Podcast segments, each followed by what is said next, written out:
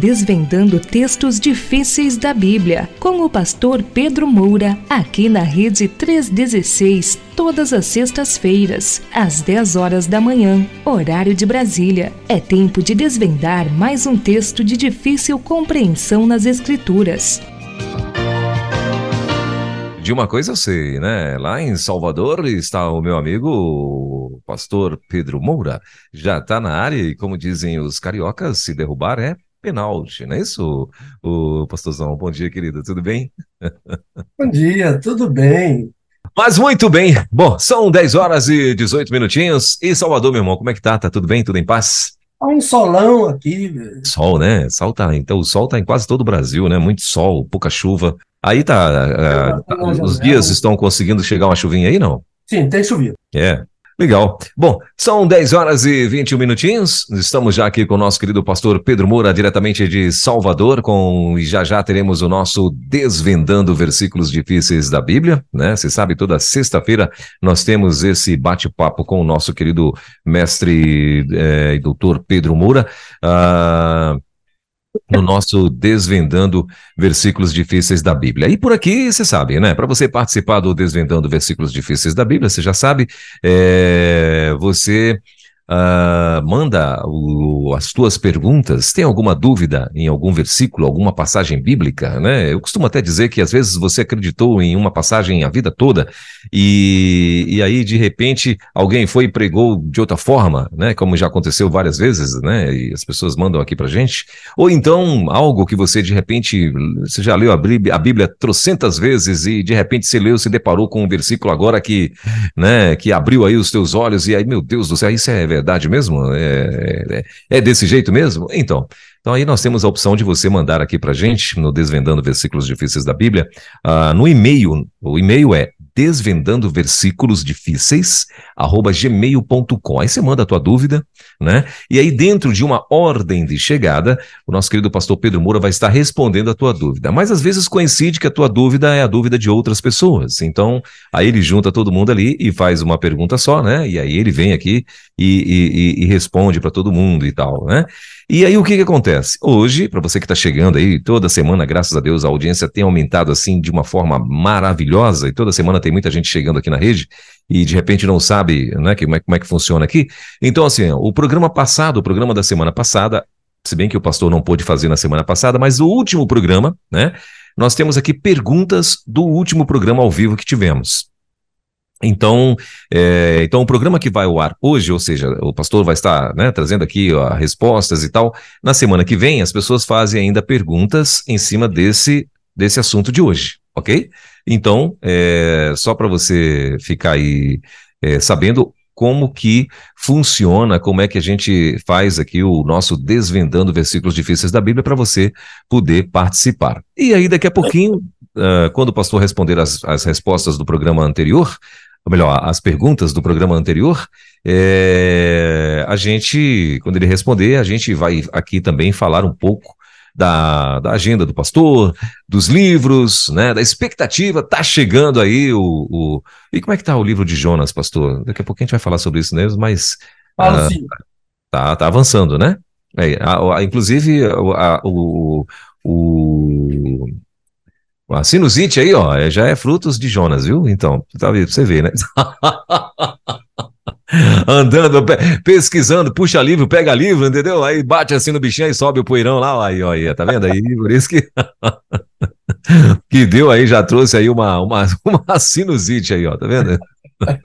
uma crisezinha de sinusite, mas não. É, então, mas daqui a pouquinho a gente vai estar falando sobre o, o, o, livro de Jonas também, o Desvendando Versículos Difíceis da Bíblia, né? Que, que o livro que já foi, foi lançado e tal. Então, assim, e tem, tem um monte, viu? Carta de Paulo a Tito, carta de Paulo ao Filemon, manual do autor do casamento, a carta aos Hebreus, oração de, a oração do Pai Nosso, a, deixa eu ver, Abacuque, ceia do Senhor, o Desvendando que está aqui agora, e, enfim, são muitos livros que tem aí do nosso mestre, e daqui a pouquinho a gente vai estar tá falando aí como é que a gente faz para adquirir esses livros também. Mas antes, claro, temos perguntas do, do programa anterior. É, é, do programa, o último programa ao vivo que fizemos, né? Que o pastor ficou, é, teve essa crisezinha de sinusite, aí não deu para fazer na semana passada. Mas, é, mas tem as perguntas do último programa. Só uma observaçãozinha, Welber. Sim, sim, pastor. São, são perguntas de dois programas, porque Ah, a ok. semana passada foi reprise. Então, é pergunta sobre casamento e imoralidade e pergunta sobre figuras de linguagem. Ah, ok. Muito bem. Depois, Então- o tema de hoje. Ok. Ok. Programa. ahn, O, o tema, inclusive o tema de hoje, né? é, O, o, o tema de hoje é. Por que Deus quis matar Moisés? Eita. olha. É. Então, esse é o tema de hoje, né? É, e ah, ah, soa estranho, né? Quando a gente ouve isso. É, Deus quis matar Moisés e por acaso alguma coisa impede Deus fazer alguma coisa, rapaz? Ainda mais um, um ser insignificante assim como somos nós. É, E, então, assim, por que Deus quis matar Moisés? Essa é, a, é, a- é o tema de hoje, viu? Mas, daqui a pouquinho, depois da- da- da- do nosso bate-papo que a gente vai ter aqui das agendas do pastor. Mas antes, tem perguntas do programa anterior. Então, para você que está. Inclusive, o, o tema de hoje é baseado no, no livro de Êxodos, né? No, no- no- no capítulo 4 de Êxodos, versículos 24 e 25, né? Mas daqui a pouquinho a gente vai estar falando. Mas eu quero começar então as nossas perguntas dos programas anteriores, dos dois, então. Pode ser, meu pastor? é, por favor. Então vamos lá. Vou liberar já aqui a primeira pergunta. É, ah, pastor, me ajude a entender como Deus une pessoas que não são crentes. Ah, isso aí, essa aí se fosse eu para fosse eu para responder, né? Dizer, pai, é a cabeça dura do povo. Então tá, mas deixa lá. É, meu pastor vai responder de uma forma mais, né? Então, daquele jeito que ele sabe responder. É, a segunda perguntinha. Meu pastor, a sua câmera aí desmaiou, viu? É, tá tudo bem aí, não? É, eu estou lhe ouvindo bem, agora não sei o que foi o que aconteceu. A minha, Câmera é, é, é, sumiu. É, mas eu não eu estou sem saber o que fazer aqui, porque não está me dizendo nada simples. Hum. Ah, agora apareceu aqui. Hum. Essa aí. Ah, isso aí, pronto. Voltamos à nossa programação normal. Então, é, a segunda pergunta, a primeira você ouviu aí, né? É, vou repetir a primeira. Pastor, me ajude a entender como Deus une pessoas que não são crentes. A segunda, Pastor Pedro, ouvi em um encontro de casais que sexo oral pode trazer dano à saúde, aos corpos dos casais. Vi na internet também que sexo anal é pior ainda. Os proctologistas que o digam. Não seria bom que os casais, principalmente, se lembrassem do que a Bíblia fala a respeito? E se conscientizassem também a respeito de uniões abomináveis? Levítico, ele botou aqui o, como exemplo, né, pra, como ilustração aí da, da fala dele, Levíticos 18, ah, versículos 19 a 30. Hum, hum. Ah, de número 3. Pastor, eu estou entrando na questão das figuras de linguagem, porque sou crente desde que nasci e fui criado na igreja. Hoje, sou casada com um servo de Deus e pouco ou nada ouço sobre isso nas mensagens. Venho acompanhando essa discussão com interesse. O senhor poderia me dizer, por exemplo, o que é leito sem mácula? Significa ah, Hebreus 13, 4? Que figura é essa? É figura? Eu sei que o senhor já fez menção disso, mas foi uma menção de passagem. Poderia nos ajudar mais um pouco? Muito bem. A de número 4. Pastor Moura, o que vem a ser a expressão, abre aspas, tirar de Jerusalém o bordão e o cajado? Fecha aspas. É uma figura? Como entender essa figura? Por favor, preciso dessa ajuda. Leio esse texto e não entendo nada, ou quase nada. Essa é a de número 4 e é a última pergunta também, meu pastor. Uhum. Então, vamos lá, não é? A primeira ideia aqui é por que, que Deus une pessoas que não são crentes. Eu sei que ah, às vezes as pessoas fazem a pergunta e, e não fazem a, não indicam a referência. Hoje mesmo tem mais de uma pergunta sem a referência.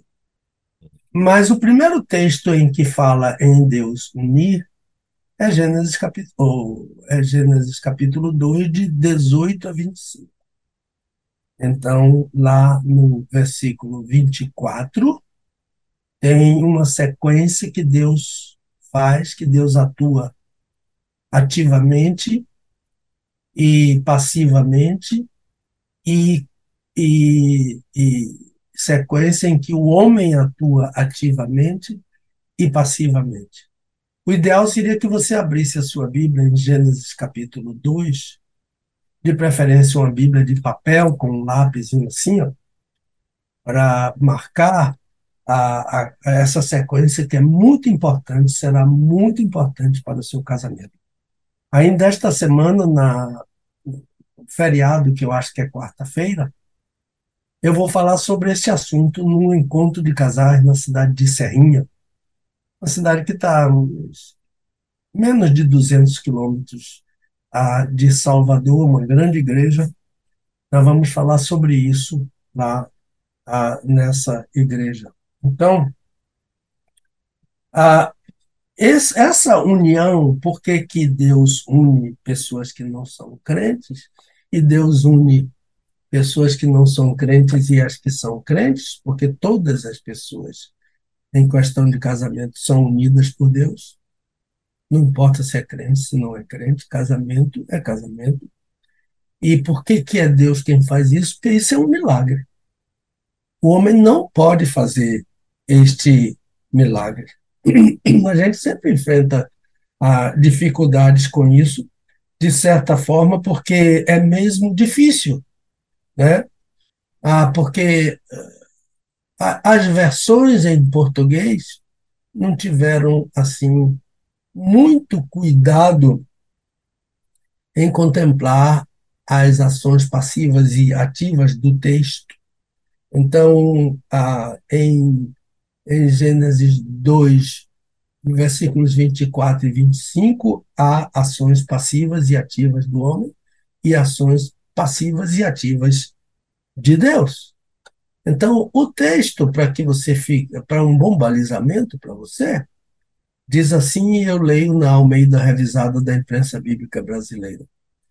Deixará o homem a seu pai e sua mãe. Isso é ação ativa do homem. O homem deixa seu pai e, e sua mãe.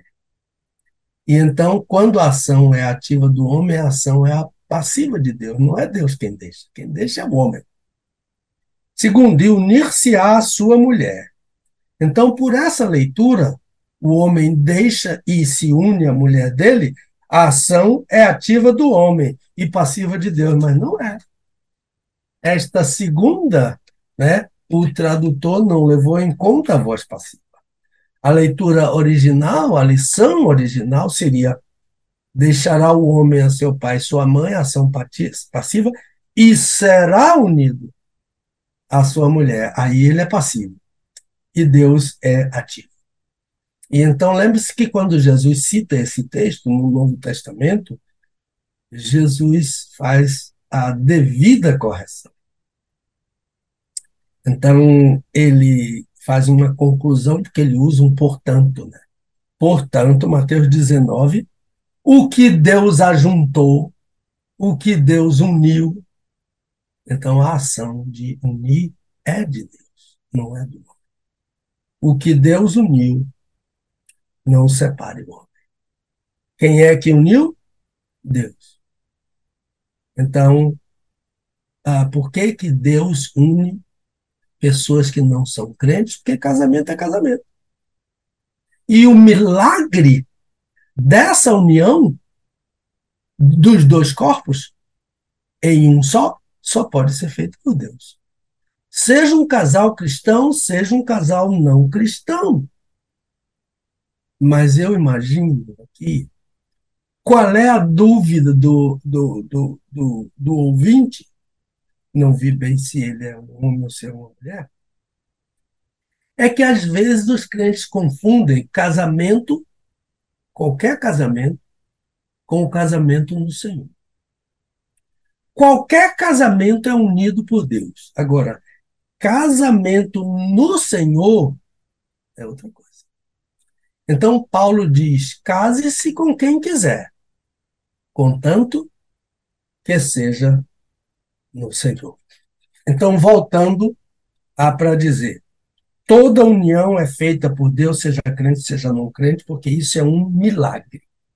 Deus transforma dois em um.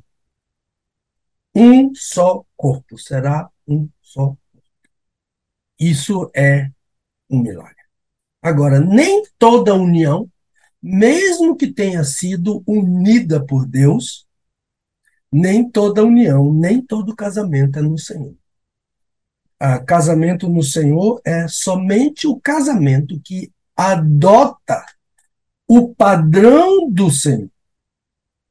Casamento no Senhor é o casamento em que o marido escolhe obedecer aquilo que Deus ensina sobre casamento. Casamento no Senhor é aquele em que a esposa escolhe obedecer aquilo que Deus determina sobre o casamento. E o que é que Deus determina? Pelo menos três textos aqui. O primeiro é Gênesis 2, 24 a 26. Aliás, o Elber, tá aí na referência, está marcado 24 a 25. É 24 a 26. Ah, não, é 25 mesmo. É.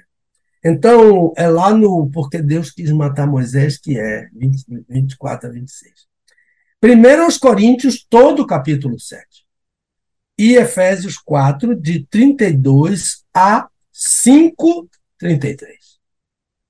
Quer saber?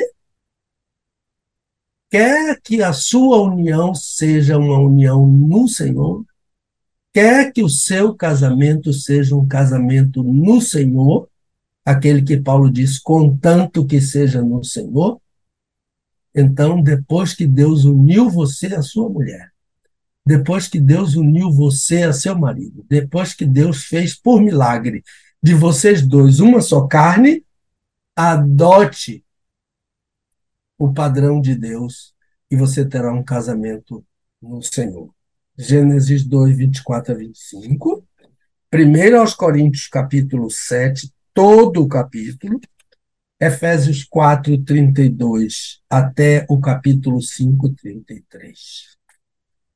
Então, não pode haver um casamento no Senhor sem o conhecimento e a obediência recíproca obediência do marido, obediência do o marido a, vivendo com a esposa de acordo com o padrão de Deus para ele e a esposa vivendo com o esposo padrão de Deus para ela. Não, sem esses mandamentos não pode haver. Então, claro que são difíceis, é difícil para todo mundo, a, todo casamento tem tudo para dar certo e tem tudo para dar errado.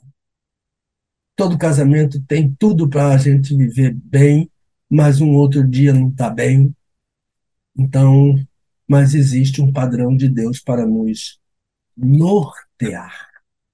E eu acho que esse padrão são esses mandamentos desses textos que nós acabamos de dar aos irmãos e uma disposição e boa vontade tanto para seguir esses padrões quanto para tratar o outro reciprocamente. Agora, continuando, a pessoa diz que viu, ouviu em um encontro de casais que sexo oral pode tirar, pode trazer dano à saúde, aos corpos dos casais. E viu isso também na internet. E viu mais, disse que sexo, uh, viu que certamente na internet. Sexo anal é pior ainda. A pessoa não disse se leu ou se apenas ouviu. Não. É uma senhora que está perguntando isso. o sexo anal é pior ainda, diz ela. Os proctologistas que o digam. Não seria bom que os casais, principalmente, se lembrassem do que a Bíblia fala a respeito e se conscientizassem também a respeito de uniões abomináveis. Essas uniões abomináveis estão em Levítico capítulo 18, ah, do versículo 19 ao versículo 30. Então, para responder essa pergunta, eu quero reproduzir o texto citado pela ouvinte ah, para conhecimento, contextualização dela e dos ouvintes, e uma pequena análise nossa desse texto. E também para saber se esse texto trata do assunto que foi trazido pela ouvinte. Isso que é uma questão muito interessante, que às vezes o ouvinte traz um texto e o texto não trata daquele assunto que ele está interessado. Então vamos ver Levítico 18, versículos 19 a 30. Versículo 19: Não te chegarás à mulher enquanto for impura em virtude da sua imundícia, para lhe descobrir a nudez. O que é que está falando aqui esse versículo? Está falando sobre menstruação. Agora, versículo uh, 20: Nem te deitarás com a mulher de teu próximo, contaminando-te com ela. O que é que esse versículo está falando? Sobre adultério. Versículo 21, não oferecerás a Moloque, aquele deus pagão, nenhum dos teus filhos, fazendo passar pelo fogo, nem profanarás o nome de teu Deus. Eu sou o Senhor. O que é que esse versículo está falando? Sacrifício de crianças a deuses falsos e profanação do nome de Deus. Agora, o versículo 22, não te deitarás com varão como se fosse mulher. É abominação. O que é que esse versículo está falando? Sobre homossexualismo. Sobre homossexualismo. E também em Romanos, capítulo 1, que fala tanto sobre homossexualismo quanto sobre lesbianismo. Ah, versículo 23, não te deitarás com animal algum, contaminando-te com ele, nem a mulher se porá perante um animal para juntar-se com ele. É confusão. O que é que esse versículo está falando? Está falando sobre zoofilia, sexo com animais. E a Bíblia diz que a pessoa que pratica o sexo com o animal não tem nenhum amor pelo animal, porque aquilo confunde o animal. Porque a prática do, uh, da, da, cadela é, é, é, é com o macho dela, não é com nenhum outro animal. E então a, a, um, um homem a, tendo sexo com uma cadela ou uma mulher com um cão, eles estão confundindo aquele animalzinho, vai deixar o animalzinho confuso. Isso não, às vezes dizer ter amor com o animal não é ter amor, é não ter amor com o animal. É desprezar a natureza do animal e, e, e obrigá-lo a impô-lo a uma prática que é estranha para ele. Então, esse versículo não está falando. Esse versículo está falando sobre zoofilia. Então, a, e, e finalmente, versículo 26. Nem uma dessas abominações fareis. Ah, o que é, quais foram as abominações que foram citadas aqui? Adultério, sacrifício de criança, homossexualismo, lesbianismo e zoofilia. Essas uniões são abomináveis diante de Deus. Perceberam que aqui não entrou o que a ouvinte tratou, sexo oral e sexo anal. Então, uma palavra só para meus ouvintes. Ah, o, o versículo citado deve tratar do assunto de interesse do, do ouvinte. Então, a Bíblia afirma que adultério, sacrifício de criança, homossexualismo, lesbianismo, zoofilia são abominação. E diz mais no capítulo de, na, em Apocalipse, agora eu imagino que seja o capítulo 19, que nenhuma abominação entrará no céu. Portanto, as pessoas que vivem essas práticas, eu digo ao meu ouvinte e ao ouvinte que fez a pergunta, que essas pessoas precisam do nosso amor. Elas precisam ser conscientizadas, elas precisam do nosso cuidado, da nossa ajuda, para que elas conheçam o amor de Deus em Jesus Cristo e saibam ah, como praticar a bênção do sexo que Deus criou para seus filhos. Então, o assunto trazido hoje, sexo oral e sexo anal, não é parte do texto em Levítico 18. Ele não está também na lei levítica.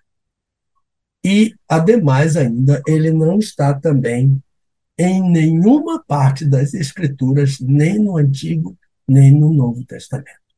Este assunto não está na Bíblia. Sexo oral e sexo anal são dois assuntos que não estão na Bíblia.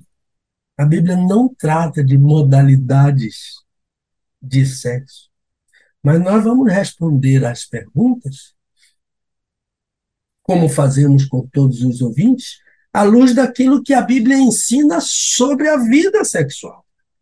E a Bíblia ensina, sim, sobre sexo. Então vamos lá. Eu não saberia, por exemplo, minha irmã, lhe dizer o tipo de dano que a, essa prática de sexo que a irmã falou a, poderia trazer ao casal. Eu, eu sugiro, por exemplo, que a irmã consulte um médico, consulte um psicólogo sobre o assunto. Nós temos na rede 16 um divã de um psicólogo a doutora Aguinaldo Pinheiro, que eu admiro muito, no divã da Rede 316. Quem sabe consultar este homem de Deus sobre ah, os danos à saúde, ou um médico, outras coisas que eu. Ah, a minha palavra aqui é uma palavra pastoral. Eu, eu, eu, eu vou tentar interpretar né, exegeticamente, com a ajuda da hermenêutica, das lições originais, aquilo que a Bíblia ensina sobre a vida sexual.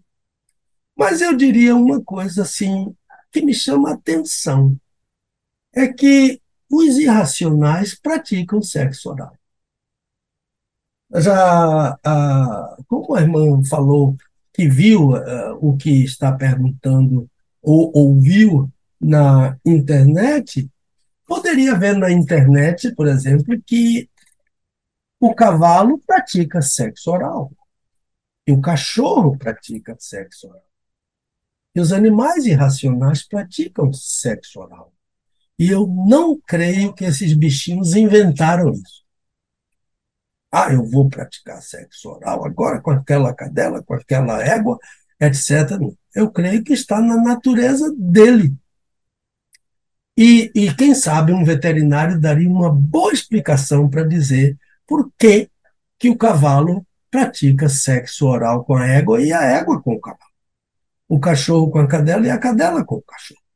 Isso você vai ver no vídeo. Agora, a explicação, um veterinário pode lhe dar a, a partir disso. Esses bichinhos não inventaram isso. Isso faz parte a, da natureza dele. E uma pergunta aqui seria: quem criou o cão e a cadela? Foi o mesmo que criou o homem e a mulher? Então, isso é uma pergunta que eu deixo para o,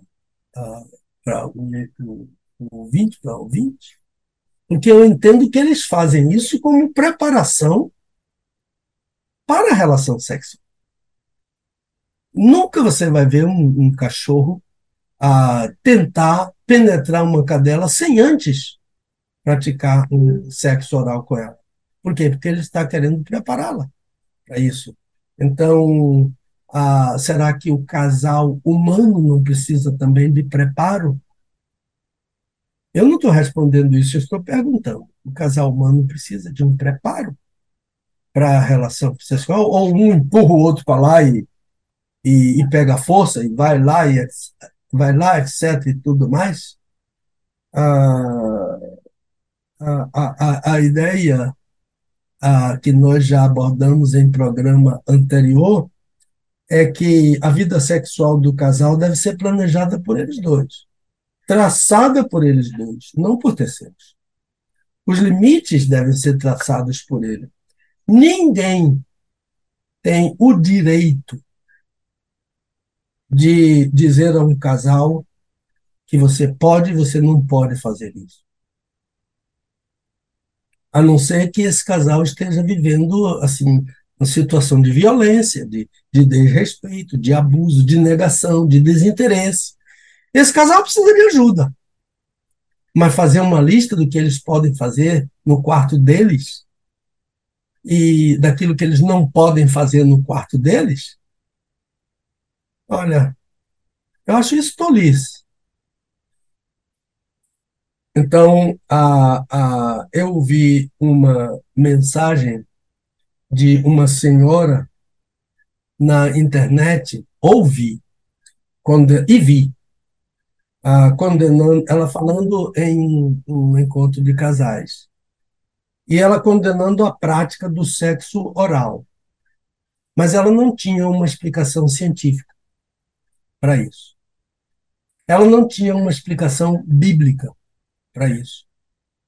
E a explicação que ela usou, apelando para a Bíblia, foi que ela disse que sexo oral é uma prática condenada pela Bíblia, porque a boca só é para louvar a Deus. Onde é que esse texto está na Bíblia? É. Essa era a justificativa. Ora, dizer que um casal, é, é ela quem está dizendo, não deve ter a praticar sexo oral porque a boca é só para louvar a Deus, é falso.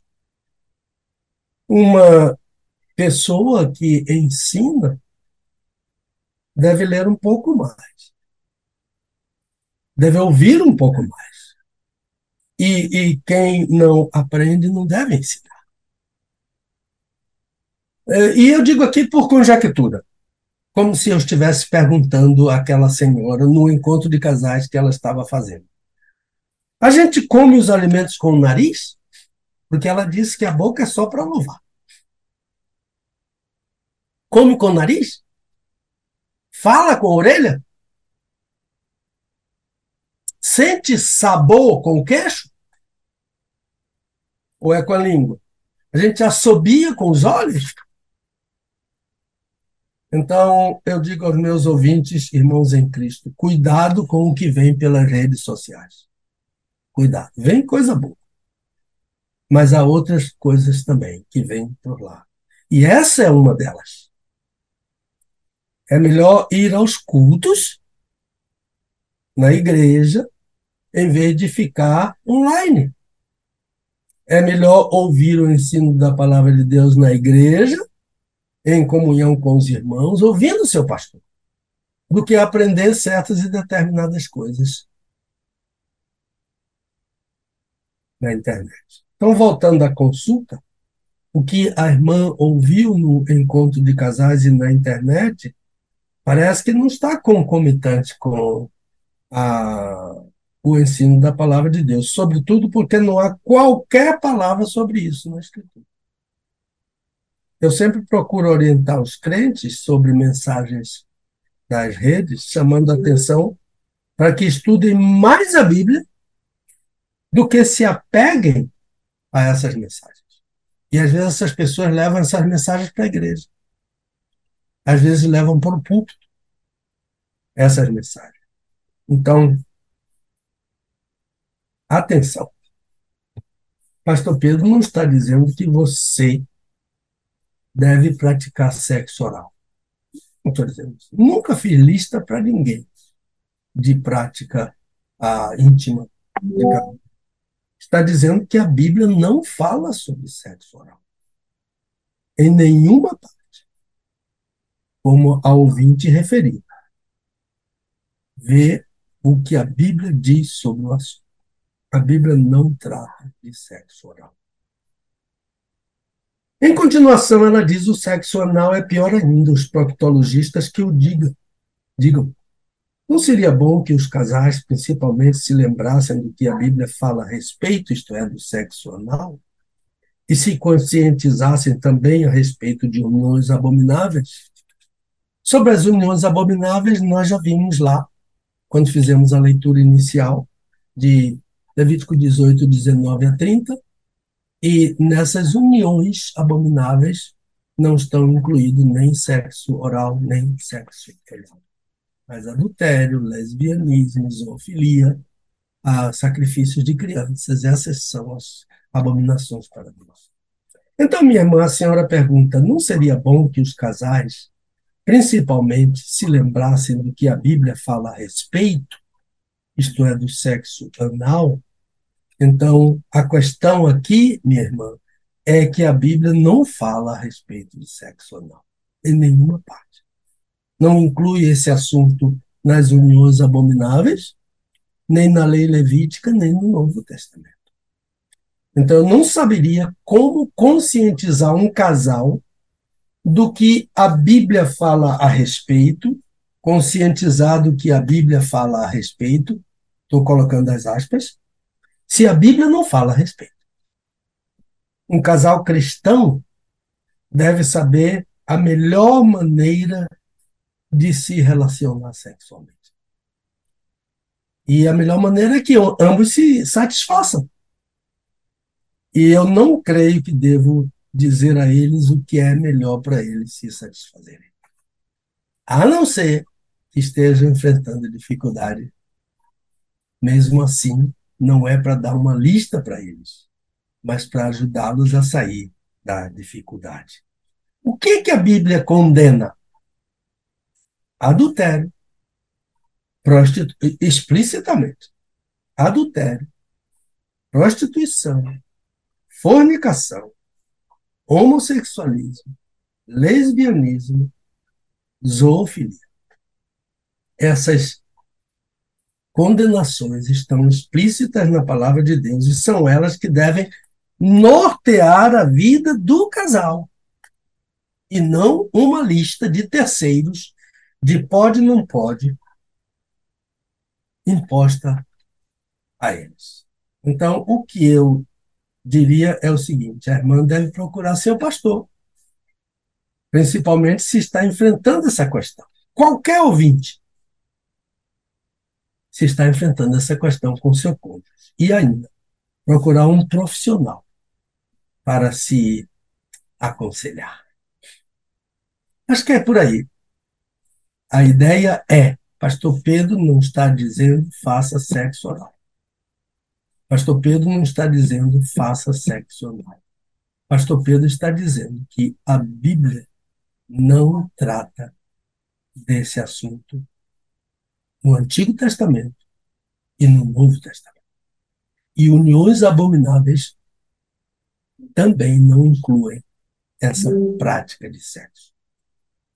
Pastor, eu estou entrando na questão das figuras de linguagem porque sou crente desde que nasci fui criada na igreja. Hoje sou casada com um servo de Deus e pouco ou nada ouço sobre isso nas mensagens. Venho acompanhando essa discussão com interesse. O senhor poderia me dizer por exemplo, o que leito sem mácula significa? Que figura é essa? É figura, o senhor já mencionou isso, mas eu entendo que foi uma menção assim ah, de passagem. Está ah, pedindo um pouquinho mais de ajuda. Verdade, verdade, minha amiga. Eu me alegro com seu interesse cristão em um assunto tão relevante. A, a, a, a irmã e seu esposo juntos a, continuando a aprender sobre o ensino da palavra de Deus. Por que, que eu estou falando isso? Porque há pessoas que são crentes assim, como vocês, a irmã e o casal, desde a infância, mas por causa disso entendem que já sabem tudo. Jesus disse que o reino dos céus é dos humildes. Gente que não se inclui como sabido, muito sabido, mas que deseja aprender, que se admite insignificante e se satisfaz ah, no favor de Deus. Leito sem mácula é uma figura de linguagem sim, chamada eufemismo.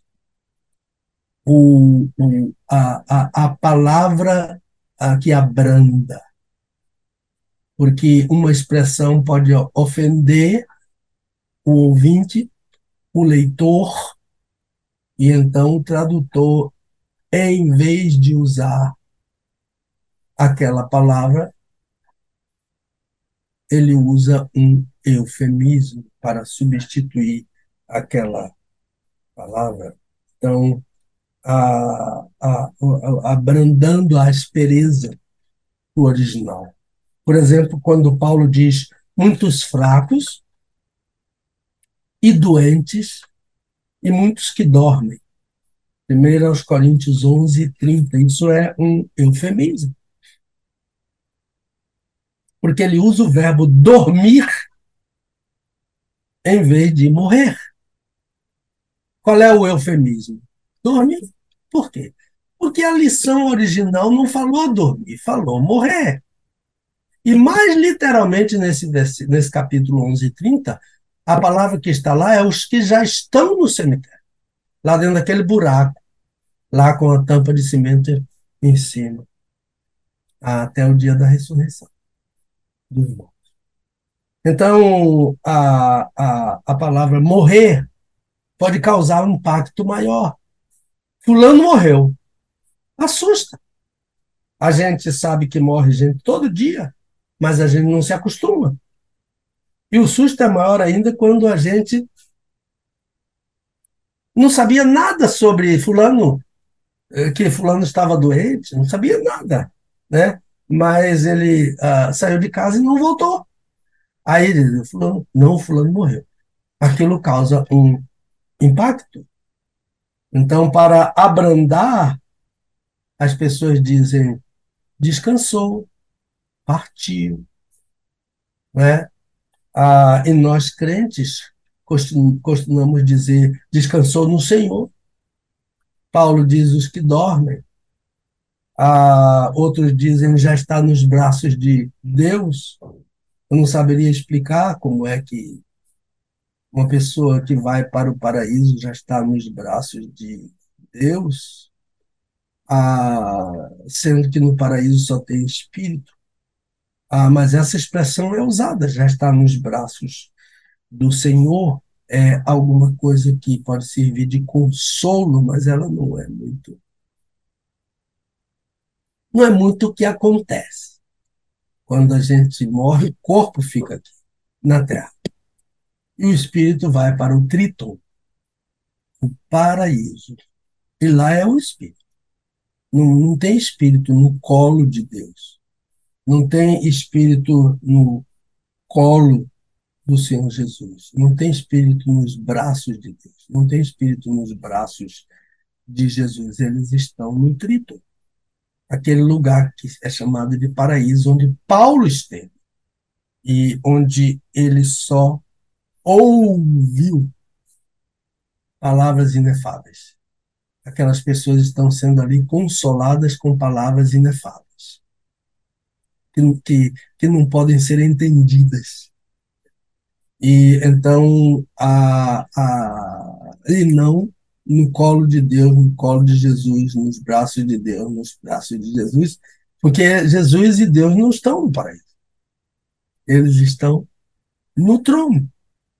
Não tem bilocação do Senhor Jesus nesse sentido, e muito menos na mesa da ceia do Senhor. Não tem bilocação do Senhor Jesus. Ah, ele está no trono. e ele vai ficar lá até a restauração de todas as coisas. É o que está dito na palavra de Deus.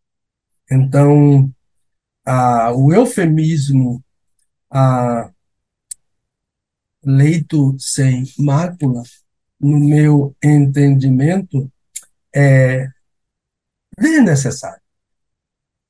Porque a palavra que está lá, a palavra sexo no casamento heterossexual, não, não heterossexual, não ofende ninguém.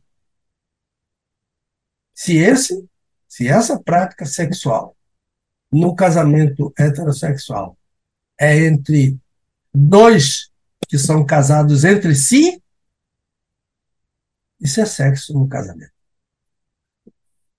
Honrado entre todos seja o casamento e o leito será.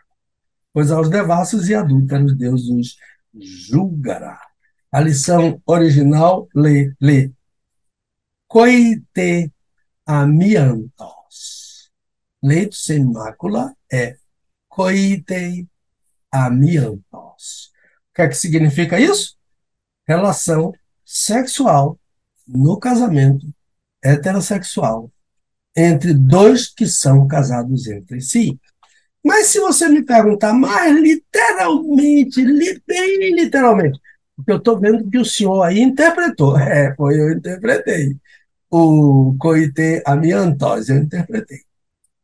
Literalmente, sabe o que significa? Coito imaculado. Relação sexual imaculada. A que vale para Deus. A que Deus criou entre dois de sexos opostos que são casados entre si. Isso é diferente do que Deus condena. O que é que Deus condena? Devassidão, adultério. Os devassos e adúlteros está no mesmo versículo. Deus os julgará.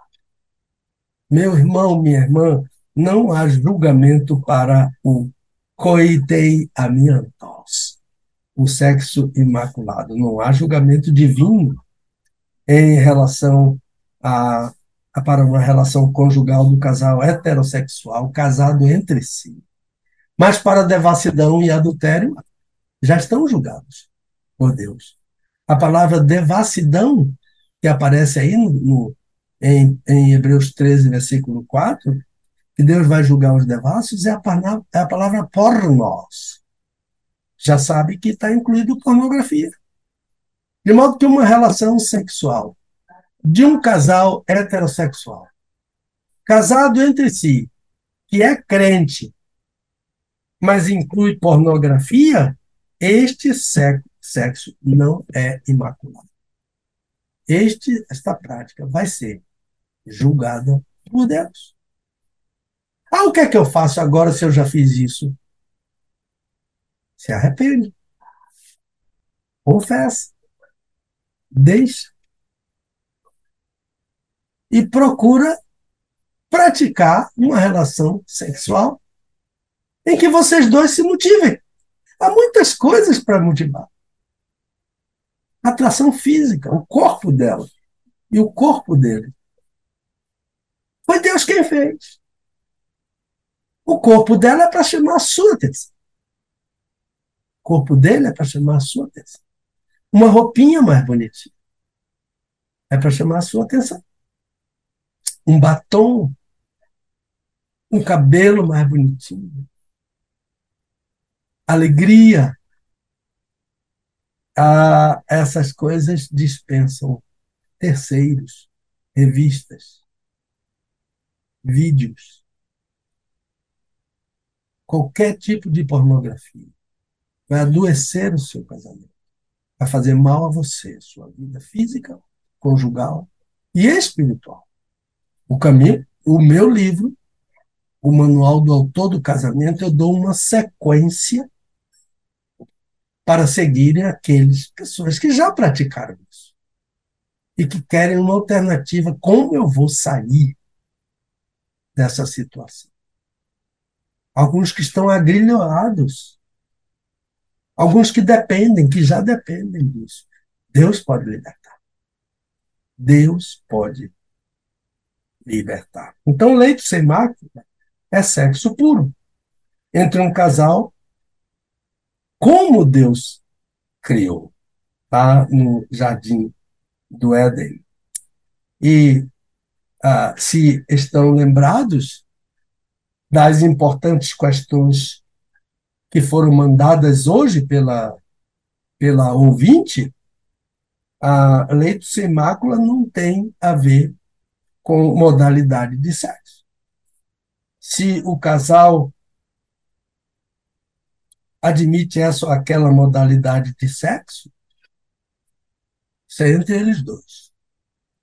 Então, essas questões são particulares dos dois. E já decidiram o que pode e o que não pode, sem imposição de terceiros. Dois que preferem a instrução da palavra de Deus. Esse é o caminho. Dois que preferem a instrução da palavra de Deus. E a palavra de Deus é honrado entre todos seja o casamento e o leito sem mácula. Isto é, a relação sexual pura dentro do casamento heterossexual de dois que são casados entre si. Este casamento deve ser honrado, isto é, todos devem se levantar, como acontece quando a noiva entra. Quando o noivo entra, todo mundo fica de pé. É isso que esse texto está falando.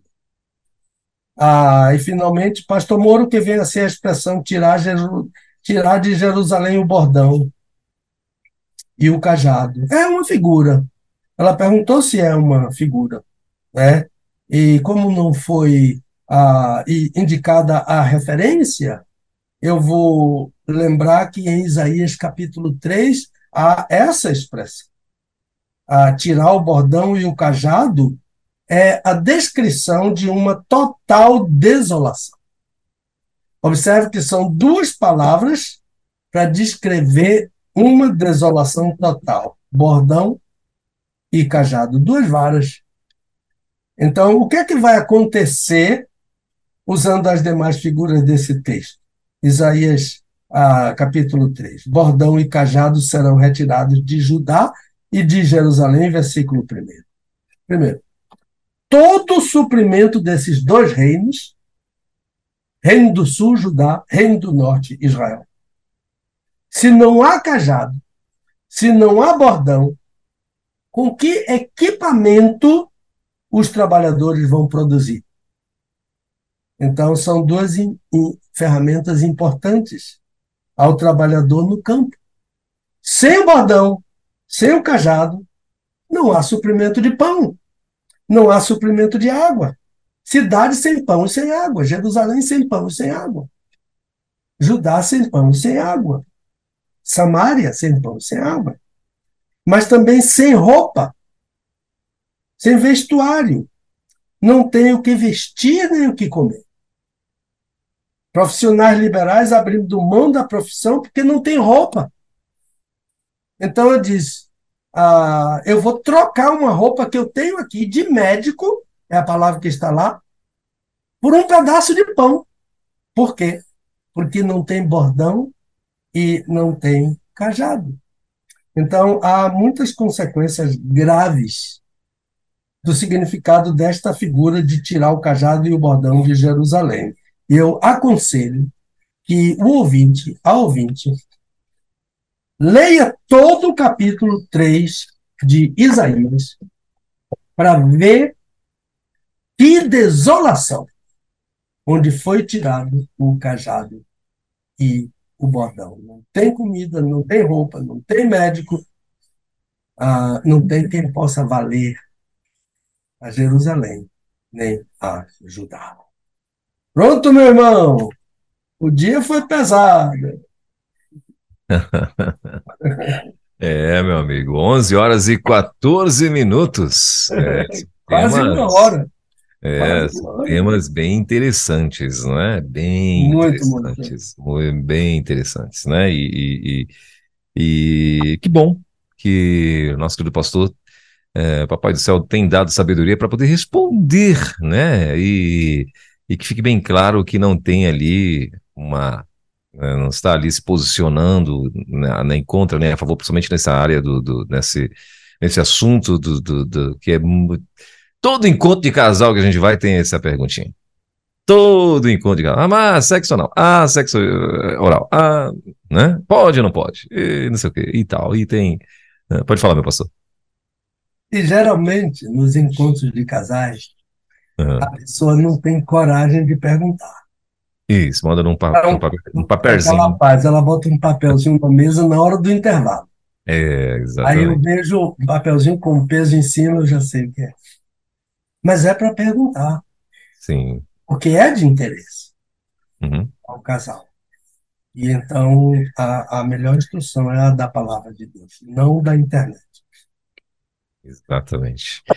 Muito bem. Mas a, a primeira perguntinha aqui também, meu pastor, é que a pessoa fez, né, dizendo assim, é, me ajude a entender como se une, como Deus une pessoas que não são crentes. Tem um, um, um eu, eu, na hora que você começou a ministrar e lembrando aqui da pergunta, uh, tem um, uma, uma, pessoa na internet que eu não sei se é um pastor, eu acho que sim, uh, que há umas duas, três semanas para trás alguém veio me, me abordar para saber sobre esse assunto que esse, esse pastor está abordando na internet, ele usando quase, fazendo disso quase que uma doutrina, vamos dizer assim, né?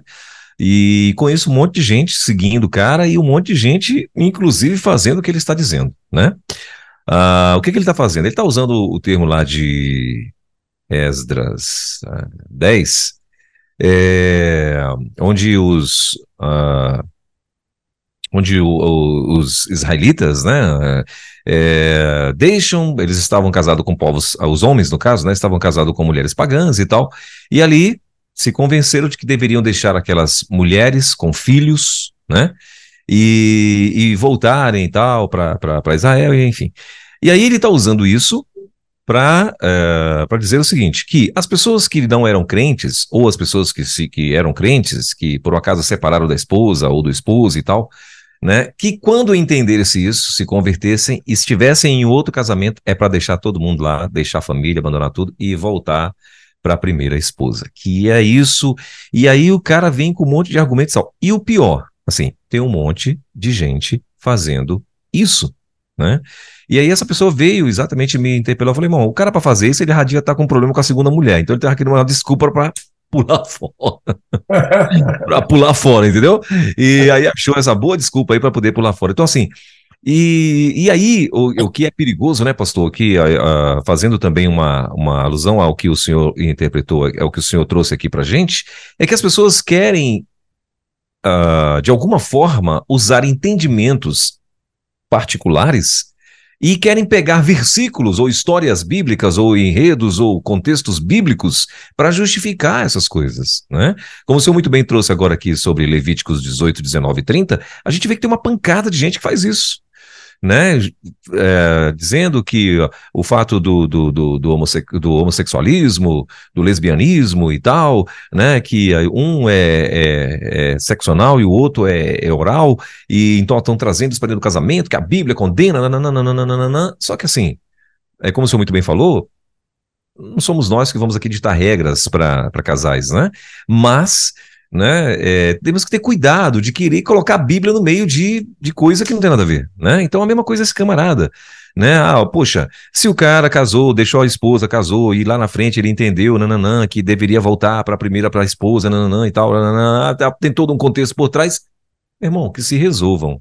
Agora eu, agora incentivar pessoas a a deixarem o segundo, o terceiro casamento para voltar com o primeiro casamento, né? E assim, aí eu perguntei para essa pessoa, falei, tá, beleza, ele faz isso e tal. Falei, e esses meninos lá? Que testemunho de crente ele vai estar tá dando? Porque os meninos vão ser abandonados por ele. Esses meninos, esses filhos, essa família, né? Ele já abandonou, ele já cometeu o erro de, comer, de, de ter abandonado o primeiro. Aí ele vai estar tá lá na terceira, na segunda, na quarta, né? E, e aí?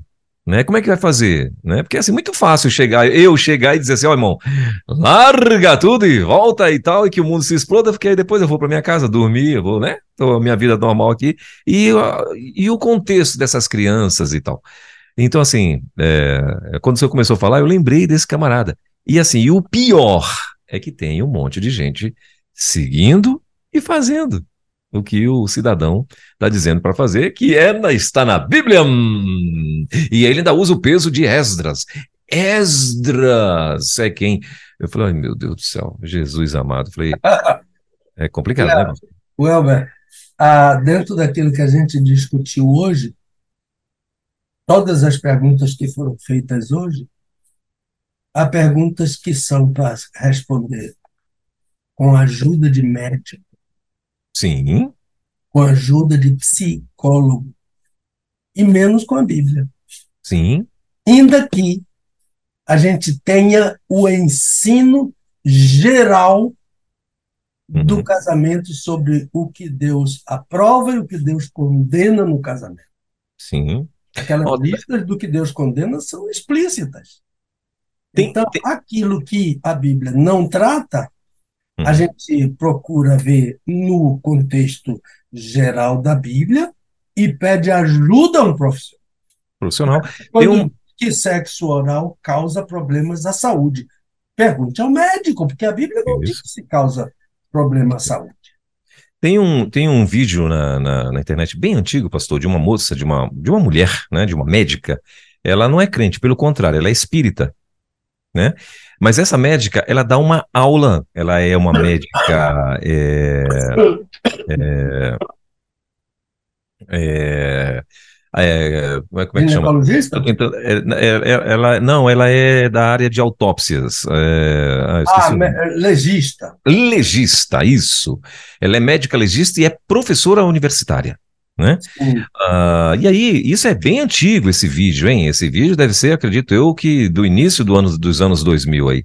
E ela dá uma aula explicando, falando das pessoas que fazem práticas de sexo anal. Aí ela chegou, no, quando ela estudava, junto com outros alunos lá, eles chegaram a, a uma conclusão que toda pessoa que faz, que, pratica, que tem a prática de sexo anal, elas uh, têm uma, uma bactéria no coração né, que é provocada por causa disso. Aí ela vai explicar científica e tecnicamente e nananana, e ela fala, porque uh, era na época justamente da AIDS, né, que a AIDS estava em, em muita evidência, acho que foi, né, então não era nem nos anos, melhor, isso, quando ela estudava, quando ela estava indo na faculdade, era na época da, da AIDS, quando a AIDS surgiu e tal, nananã, e aí eles, uh, eles perceberam nos corpos, nos cadáveres mortos lá, uh, que a razão era AIDS, eles perceberam que todos esses corpos ah, tinham essa bactéria, né? E aí depois eles chegaram a esse entendimento que essa bactéria poderia futuramente, uh, vai causar futuramente um problema no coração, né? Que é praticamente, mas assim, fantástica a explicação que ela dá. Então, aí sim, né? Eu tenho um bom argumento, né? E tal. É. Agora, é como o senhor muito bem falou, tá aqui, ó, aqui eu tenho um argumento. Agora, isso não, eu não estou aqui dizendo que você pode, você não pode, que vai, não, você tem que tá, fazer assim, assado, cozido, frito. Hum, não, meu irmão, é problema teu, se vira. É. Agora, veja bem, a, o período da AIDS uhum. é, é, é, é, desse século, mas eu preciso lembrar que em Gênesis 19 já se praticava sexo anal. Sim. Sodoma e Gomorra. Sim. Então, essa prática é velha, não é por causa da AIDS. Pode ser até que eles tenham tido AIDS por lá, não sei. Sim. É, ah, não, e, e, a polêmica era exatamente essa, que as pessoas, ela, ela falou assim, é, é, porque eles quiseram colocar na conta dos homossexuais, né, isso daí, né, ela fala, a AIDS é para homossexual, e não, não era, a AIDS era para para homem ou mulher, né? Tanto é que tinha mulher morrendo de AIDS e, e, e, e não praticantes de sexo anal, né? E, é. e, então, assim, o que ela quis dizer é exatamente isso, que não era AIDS e não coisa parecida, é porque assim, eles espiritualizam demais, querem espiritualizar é. coisas que não, não tem nada a ver. Né? É. Então a gente tem que, ter, tem que saber separar mesmo as coisas, né? É. Então a nossa discussão é procure um médico, Exatamente. procure um psicólogo. Uhum. E eu até citei, doutor Agnaldo, não sei se citei, mas deveria ter citado, no divã do, da Rede 316, uhum. nosso psicólogo podia nos ajudar nisso. Eu sei que ele faria isso com muito mais a, a capacidade do que eu. A, para as pessoas que estão nessa, nessa dúvida, por ser um profissional da área, mas a questão é: Bíblia ensina sobre sexo? Sim. Bíblia trata de modalidade de sexo, anal, oral, não trata. Então, médico, psicólogo, seu pastor, mas ninguém que lhe dê uma lista de pode e não pode. Exatamente. Agora, outra coisa, eu queria que se você Hum. pudesse me mandar o endereço dessa, desse vídeo dessa médica, se você puder mandar Ah, WhatsApp. tá bom. Tá bom, eu mando, sim. Eu mando, eu vou Eu mandar tenho sim. interesse de, de ouvir. Sim, muito bem, vou mandar sim. Ah, muito bem, então vamos lá. Ah, Ele bom, agora antes de ir para o nosso próximo assunto, né? É, antes de ir para o nosso próximo assunto, comerciais. hã? Comerciais. Comerciais, exatamente. Os nossos comerciais, é isso mesmo. O senhor estava falando no início, o senhor falou que apesar da, da, da, da- da sinusite e tal, temos agenda, né? Tem, você vai poder cumprir as agendas e tal. É, Como é que- a é que tá tosse esse está aí? atrapalhando um pouquinho, mas, Sim. mas Deus vai nos ajudar. E como é que tá esse fim de semana aí? É, mas antes eu queria lembrar que essa semana foi a semana do radialista, não é? Sim, sim, foi. Ah, Acho que quarta-feira, né? Se não me falha a memória. Acho que Então, olha, meus parabéns aí pelo grande radialista que você é, para todos nós. né? de tantos anos, não é? E essa equipe também da Rede 316, uma equipe notável da nossa missionária, né, internacional, nacional e internacional. Meus parabéns e um segundo parabéns, que eu já estou ouvindo falar num tal de Davi ou numa radaça. É, Vamos chegar por aí. Domingo a gente vai saber aí, viu? Cuidado com Neto, porque Neto rouba o coração. Eita! É muito bom. Neto é muito.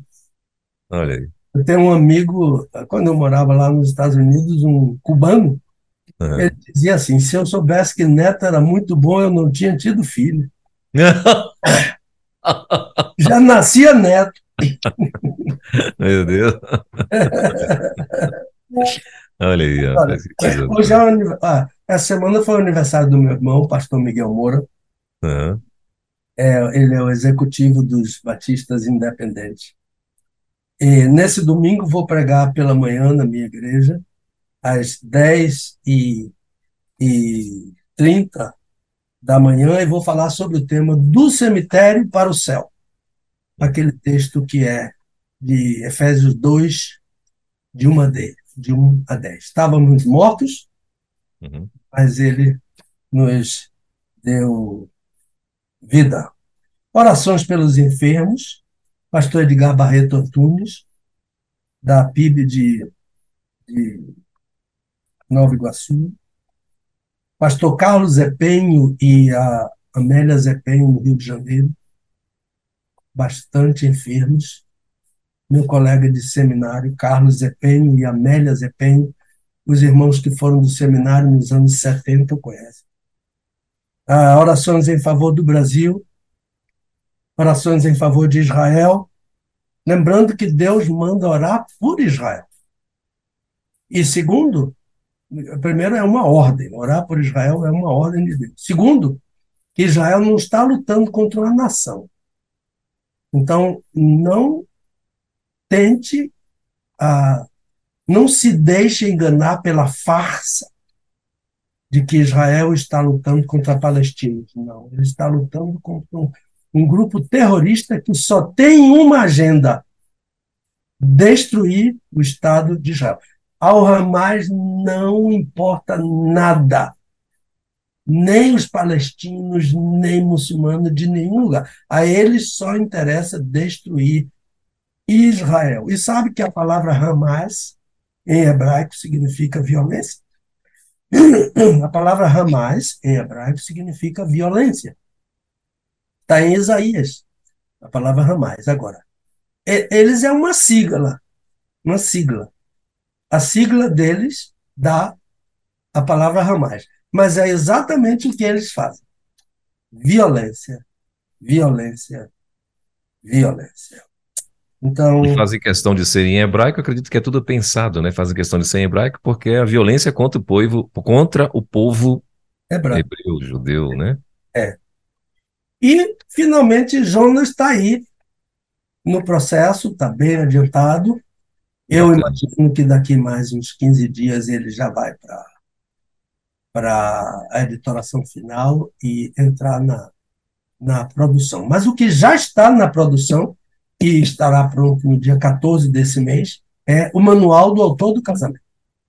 Nós estamos na ah, reimpressão dele, reimpressão dele. Vamos ter um encontro de casais em Serrinha, aqui na Bahia, e ele já vai para esse encontro de casais e aqueles irmãos que estão interessados podem pedir o Manual do Autor do Casamento. E aqueles outros livros, o que eu não tiver, eu digo que não tenho e, e mando aqueles que eu tenho para os interessados. É somente isso, irmão. Muito bem, então, é, para você que ainda não adquiriu lá o Desvendando Versículos Difíceis da Bíblia, volume 1, ainda tem, né? Então, corra, peça o seu, né? E como eu falei lá no início, são vários, né? É, é, carta de Paulo a Tito, carta de Paulo a Filha. Agora sim, o, o, que tem eu não lembro, quem lembra é o pastor. Eu, eu é. Seus, os, os que ele já escreveu, então. então você vai ter que entrar em contato. Ah, tá. E para você pedir, fazer pedido dos seus livros, então nesse caso aí, você vai mandar pelo e-mail ministério pastor pedromoura@gmail.com. Aí você vai dizer, pastorzão, eu quero uma caixa de cada aí que se eu tiver disponível, que o Natal tá chegando, eu quero dar para toda a família. Eita, coisa boa. Então aí você manda aí para ele, né? Mas se, se não der para dar a caixa, pede um de cada. Se não der para pedir um de cada, pede um para você ler, uma peça aí, rapaz. Né? Em nome de Jesus, a, a, a, aumente aí os seus conhecimentos. Eu tenho certeza que, que vai te abençoar muito. Ó, carta de Paulo a Tito, carta de Paulo a Filemon, manual do autor do casamento, o pastor falou que já está aí numa nova edição. Uh, carta aos Hebreus, né? Uh, oração, Pai Nosso. Uh, carta. De, o de capa azul aqui, pastor, é qual mesmo? Que tá aqui é de Judas, irmão de Jesus. Ah, carta a Judas, irmão de Jesus, né? Até porque do outro lado também não tinha como. É, então. Meu Deus. Abacuque. Pastor, melhor, o melhor ver essas coisas do que ser surdo, né, pastor? Então tá, vamos lá. Abacuque, né, também, a ceia do Senhor, né? Esse a ceia do Senhor também é um bem recente, que também já está aí, né? É, já, já bem avançado. É, muita gente pedindo já está estoque finalizando, né? Então corre lá, pede seu. E o mais recente, né? Eu aprendi a gente não falar o último, né? O último não, o último se o cabo não for mais escrever, né? Mas como já tem já mais uns, uns três já, já engatilhados, né? Então, o mais recente, Desvendando Versículos Difíceis da Bíblia, volume 1. Eita, esse aqui, meu irmão, volume 100 ainda vai ficar pouco ainda, viu? Então, se eu fosse você, adquiria 1, que depois vai virar ouro aqui, viu? É, é um conselho que eu te dou. E esses são os livros, então. Bom, é, e para você que quer adquirir, mais uma vez, Ministério Pastor Pedro Moura, arroba gmail.com. Esse é o e-mail para você adquirir aí o teu livro, tá bom? Uh, e, gente, assim, ó, eu faço questão de estar tá aqui divulgando todo o trabalho do nosso querido pastor. Por quê? Porque ele está aqui voluntariamente. Sabia disso? Às vezes você acha, não, ele é funcionário da rede. É, não. Ele doa aqui para a gente essas duas horas, duas horas e pouquinho, toda sexta-feira, se dedica. Você pode ver que tem um, tem um momento que ele tem que é, ver as perguntas, estudar, né, e tal, fazer todo um, um, trabalho, né, e não é sozinho não, ainda envolve a irmã Dulce ainda, com tudo que ela tem que fazer, a bicha ainda tem que ainda, né, partir, vir para dentro desse negócio aí todinho, entendeu? Então, assim, é, por conta disso eu faço questão de sempre estar divulgando todos os livros do nosso querido pastor, que tem tanto nos abençoado toda sexta-feira com tanto conhecimento e é bênção demais para as nossas vidas aí, a gente louva a Deus né? E, e, e, mais uma vez pedimos que continuem orando por esse casal tão abençoado que tem tanto abençoado tantas pessoas. E a agenda também do pastor, ah, eu queria, eu gostaria de trazer o pastor Pedro Moura para ministrar em uma das nossas agendas, das, em um dos nossos eventos e tal, para casais, para, né? Para os, os seminaristas, os irmãos, os homens, as mulheres, enfim, Ministério Pastor Pedro Moura, arroba gmail.com, aí ele vai te dizer como é que tá a agenda, e aí você agenda, meu irmão. E ó, aproveita que 2024 a agenda tá fresquinha aí, tem pouca coisa marcada, e, e você já sai na frente aí, ó, em nome de Jesus. Amém. Meu pastor, vamos lá então para as perguntas sim. do dia, para o assunto vamos. do dia, né? Sim. O assunto do dia hoje é por que Deus quis matar Moisés? Ah. Bem legal essa, é, o assunto de hoje. Interessante. Baseado lá em Êxodos 4, versículos 24 e 25, né? Uh, que eu vou ler aqui, inclusive, o, o, o pastor acho que mandou aqui para a gente também. Eu vou ler aqui os versículos 24 e 25 de Êxodo 4 para começar aqui as perguntas. Pode ser, meu pastor? Pode sim. Então, Êxodo 4, versículos 24 e 25 diz o seguinte: Ora, sucedeu no caminho, numa estalagem, que o Senhor o encontrou e quis matá-lo. Então, Zípora tomou uma faca de pedra, circuncidou o prepúcio de seu filho e, lançando aos pés de, Moisés, disse: Com efeito, és para mim um esposo sanguinário. O Senhor, pois, o deixou. Ela disse: Esposo sanguinário por causa da circuncisão. Então, Êxodo capítulo 4, versículos 24 e 25. E as perguntas uh, são essas aqui, ó. A primeira delas. Pastor, chega a ser incompreensível que Deus tenha chamado Moisés a uma missão tão importante. E quando ele sai para obedecer, o texto diz que Deus o encontrou e quis matá-lo. A segunda, eu sou a mesma pessoa da outra pergunta. Como o Senhor poderia analisar esses versos? É, a pergunta dela, né? Como o Senhor poderia analisar esses versos para nós? Eu lhe pergunto: o Senhor já ouviu alguém pregar sobre esses versos? O Senhor já. É, o Senhor entendeu o que ele pregou? O Senhor já pregou sobre Êxodo 4, versículos 24 ela botou aqui a 26, mas acho que é até o 25, não é isso, pastor? Não, é até 26 mesmo. É 26 mesmo, né? Digitação minha. Ah, é ok. 26. Ok. Uh, então são, foram somente essas duas perguntinhas? Duas é, isso, só é. duas perguntas então, e da mesma pessoa, pelo que eu entendi aqui, né? É interessante. Ela disse eu sou a mesma pessoa. Eu sou a mesma pessoa. Então vamos é. lá. É. Então deixa eu dar um, um, um pequeno resumo das duas primeiras perguntas, porque embasa melhor. Então, a pessoa tem razão, né? É quando ela diz que, que chega a ser incompreensível ah, que Deus tenha chamado um homem para uma missão tão importante e depois decidiu, eu vou matar esse homem. Então, Deus o encontrou no caminho da obediência. Não é o caso do Jonas. Deus encontrou Jonas no caminho da desobediência. Deus disse a ele: vá para lá, e ele foi para cá. E Deus preservou a vida dele dentro da barriga de um peixe. Aqui não, aqui Deus está encontrando Moisés no caminho da obediência. Ele disse: Eu vou. E foi, né? Ah, é, ele, ele deixou tudo para obedecer a Deus ah, tudo que fazia no deserto, em Midian, deixou a esposa, filhos, a família da esposa, ah, as obrigações como pastor de ovelhas, a estabilidade. Né? Moisés tinha uma vida estável no deserto e até a segurança em relação ao faraó a, que queria matá-lo. Ele nunca foi encontrado pelo faraó. Então, Agora, Deus, ah, vendo a disposição dele, aí com relação a esse faraó, Deus o tranquilizou, dizendo que o faraó estava ah, já estava morto, o faraó que quis matá-lo. Mas isso ainda acarreta mais dificuldade para a gente entender. Mesmo Deus dizendo a ele, pode ir que o faraó já morreu, aí Deus encontra ele no caminho e quer matar. Então a pessoa está dizendo que isso ficou ah, incompreensível.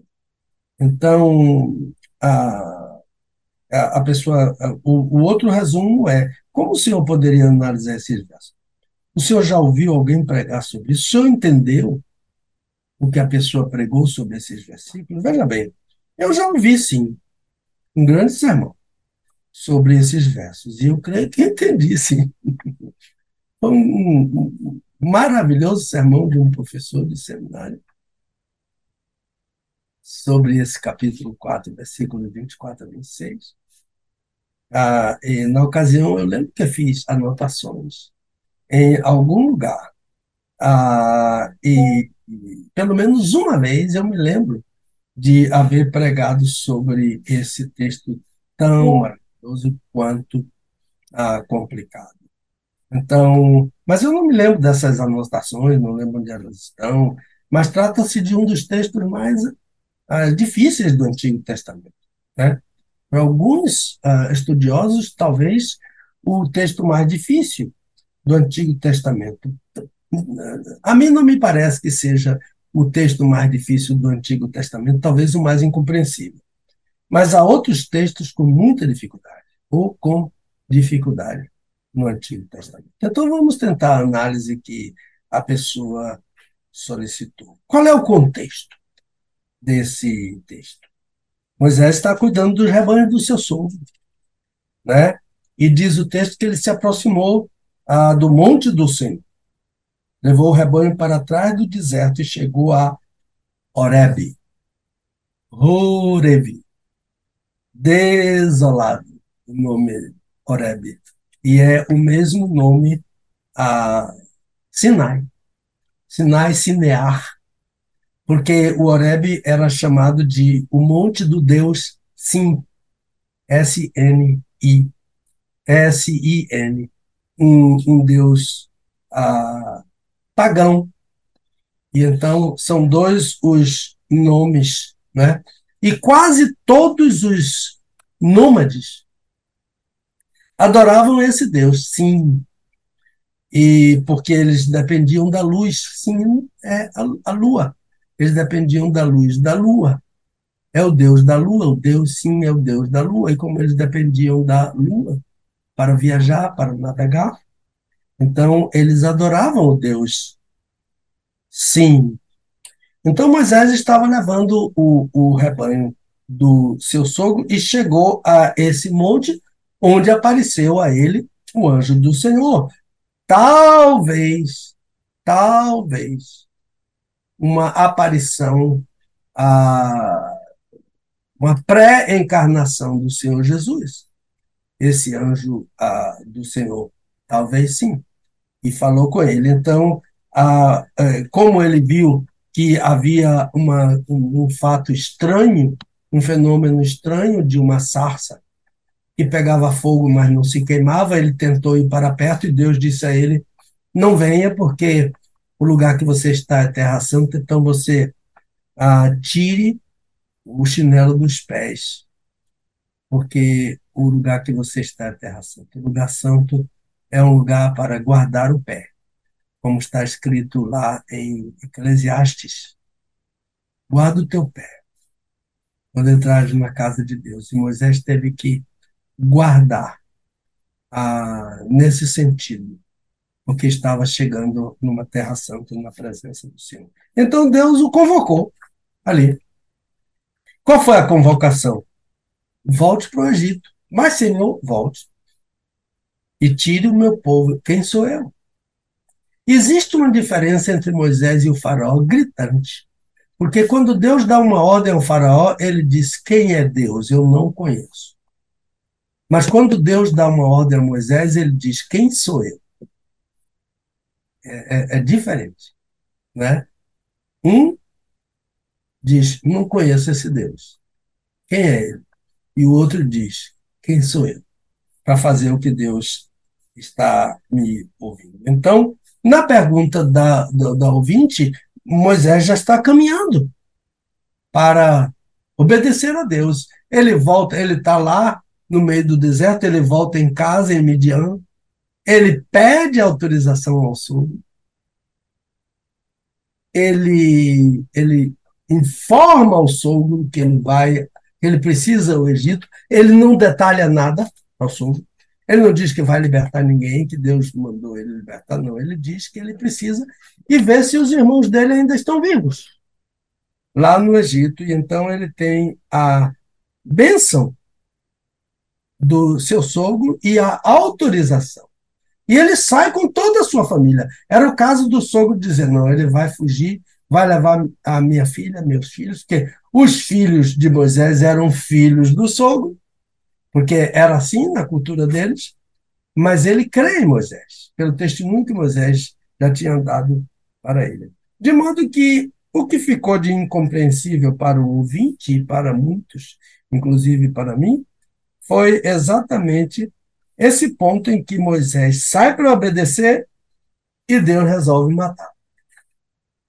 Sem dúvida, é uma passagem ah, muito difícil de entender por sua obscuridade. É uma palavra que os comentaristas costumam usar sobre Êxodo 4, 24 a 26, é obscuridade.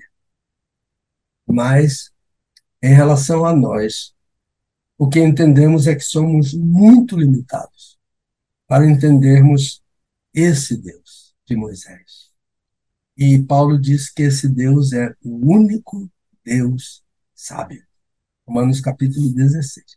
O único Deus sábio é o Deus de Moisés, é o nosso Deus. Então, qual é a questão aqui? Ah, ah, eu tive um professor ah, no mestrado, que ele era professor do seminário de Louisville, Kentucky, chamado Paige H. Kelly. Ah, ele tem um livro que é um comentário sobre o livro do Êxodo, a, a versão em inglês. O nome do livro é Chamados a uma Missão Redentora. Tem uma tradução deles desse livro em ita, italiano, não, em, em espanhol, que tem a mesma, o mesmo título, Chamados a uma Missão Redentora. Esse saudoso professor, Dr. Kelly, que já está ah, no descanso eterno dos, dos santos, ah, e ele comenta essa passagem em um comentáriozinho bem pequenino. Ah, ele costumava dizer que ninguém, ele brincava, ele falava muito bem espanhol e falava português também, porque ele foi missionário no Brasil. Ele dizia que ninguém toma pé em certas passagens do Antigo Testamento. Ninguém toma pé. Em, todo mundo se afoga. Tem dificuldade em certas passagens do Antigo Testamento. E eu creio que essa é uma delas. Porque ele menciona, e até ele faz, o comentário que ele faz é um comentário bem pequenininho. Parece que até o próprio professor teve dificuldade para responder essa pergunta. Então, ele diz, por exemplo, primeiro que ah, essa ideia de que Deus quis matar Moisés é a ideia de quem viu uma pessoa ficar doente não entendeu ah, porque a pessoa está doente e não sabe explicar a doença daquela pessoa. Então, seria assim uma declaração de que Moisés apareceu de repente com uma doença. E então foi dito que a Moisés, a Deus quis matar Moisés. Mas veja bem, no estudo da interpretação do Antigo Testamento, o doutor Pedichelli faz quase nada sobre isso, mas ele sabia muito sobre isso. Ah, ele, ele fala sobre. Ah, ele não fala, mas a gente pode falar sobre algo que no estudo do Antigo Testamento se chama noção de causa secundária. Para explicar esse texto ah, de Êxodo 4, 24 a 26 e dizer que Deus quis matar Moisés, a ideia de que quem está dizendo isso tem pouca ou quase nenhuma noção de causa secundária. Então, o que é noção de causa secundária? É eu não sei explicar, aí eu digo Deus que fez isso. Foi Deus quem fez isso. Por quê? Porque simplesmente eu não sei explicar. Isso é não ter ou desprezar a noção de causa secundária, atribuir a Deus o que eu não sei explicar. Então, por exemplo, em Gênesis 38, tem o episódio de um menino chamado Er, é com circunflexo, R, filho de Onã, neto de Judá, filho de Jacó. A escritura diz só uma coisa desse menino: que esse menino era mau, com um. M-A-U. O oposto de bom, ele era um menino mau. E a que conclusão o autor inspirado chegou quando este menino mal morreu? Ele disse: Deus o matou. Então, isso é um exemplo clássico de pouca noção de uma causa secundária.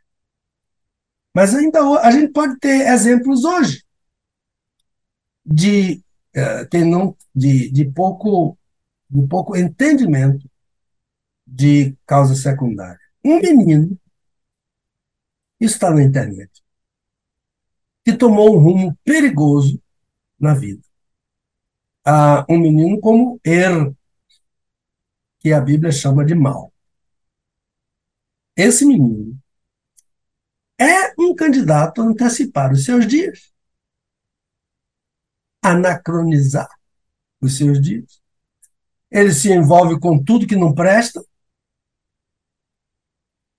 porta uma arma, sai por aí assaltando, fazendo reféns, roubando celular de um, roubando celular de outro, atirando a erro,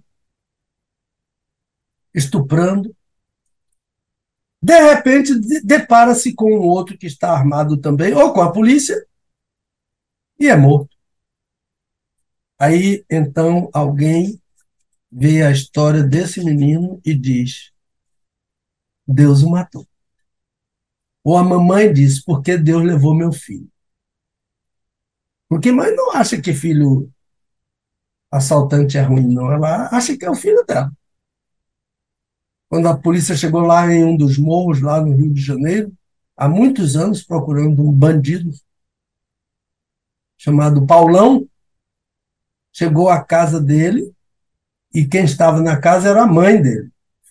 E a mãe perguntou, e a polícia perguntou: é aqui que mora o Paulão? A mãe disse: não, aqui mora Paulinho meu filho.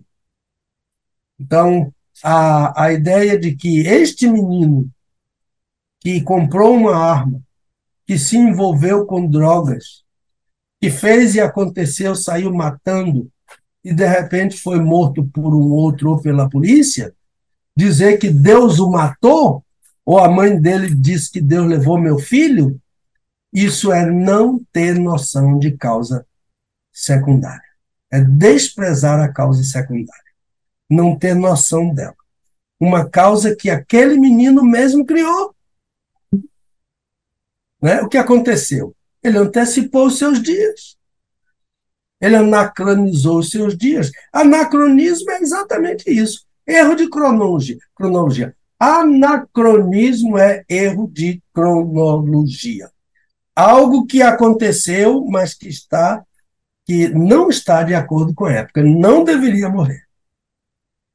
Então eu pergunto: quando, em circunstâncias normais, um menino adolescente deve morrer? Eu diria idade adulta. Mas ele morreu adolescente. Então, o texto referido tem um personagem central ah, que não é Moisés. Deus quis matar Moisés, mas o personagem dessa história não é Moisés. Sabe quem é? Zípora. Zípora. A esposa midianita de Moisés. Ela era cuxita, midianita. Esposa de Moisés. Aliás, a única esposa de Moisés. E quando alguém diz que Miriam e Arão falaram contra Moisés porque ele tomou a mulher cuxita, alguns entendem que Moisés tomou uma outra mulher, não, a cuxita é Sípara, é ela própria, né? Para alguns comentaristas seria, seria uma segunda esposa, mas na verdade é a própria Zípara, esse lindo nome que se pronuncia como TS, Sípora, Sípora, T-S-I-P-O-R-A. Nome de um pássaro. Tsipor. Tsipor é o pássaro, e ela é tsipora. É, talvez aquele pássaro tão insignificante que a gente conhece por pardal, a, a, aquele famoso hino Queres desanimar-te? Já não tens, tens teu fervor de coração pesado? Não crês em teu Senhor? Aquele hino 337 do cantor cristão. A tradução dele em português, feita por Salomão Ginsburg, não vai muito pelo, pelo original. Ele diz: De tudo que careces, te supre. Deus supre seu favor. Ele fez uma interpretação do His eyes is on the sparrow.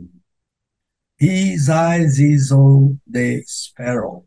Os olhos de Deus estão sobre o pardal, aquele passarinho que não tem significado. Para muita gente, Zípora é esse sparrow, talvez uh, uma ave uh, que, pelo que Jesus fala em Mateus 10, vale pouco para os homens, mas muito para Deus. Que Jesus disse: Não se vendem dois pardais por um asse, mas nenhum deles cairá em terra sem a vontade de Deus. Um asse é como se alguém, dizem os estudiosos, comprasse quatro grãos de prata. O que são quatro grãos de prata? O uso da expressão por Jesus é o mesmo que os rabinos usavam antes de Jesus. Um asse é algo desprezível. Então, Jesus está falando sobre algo desprezível aquele grande professor nosso, ele diz que a providência de Deus estende-se às coisas mais insignificantes, mais ínfimas. Tudo está continuamente sobre o governo e os cuidados de Deus. E nada ocorre sem a sua vontade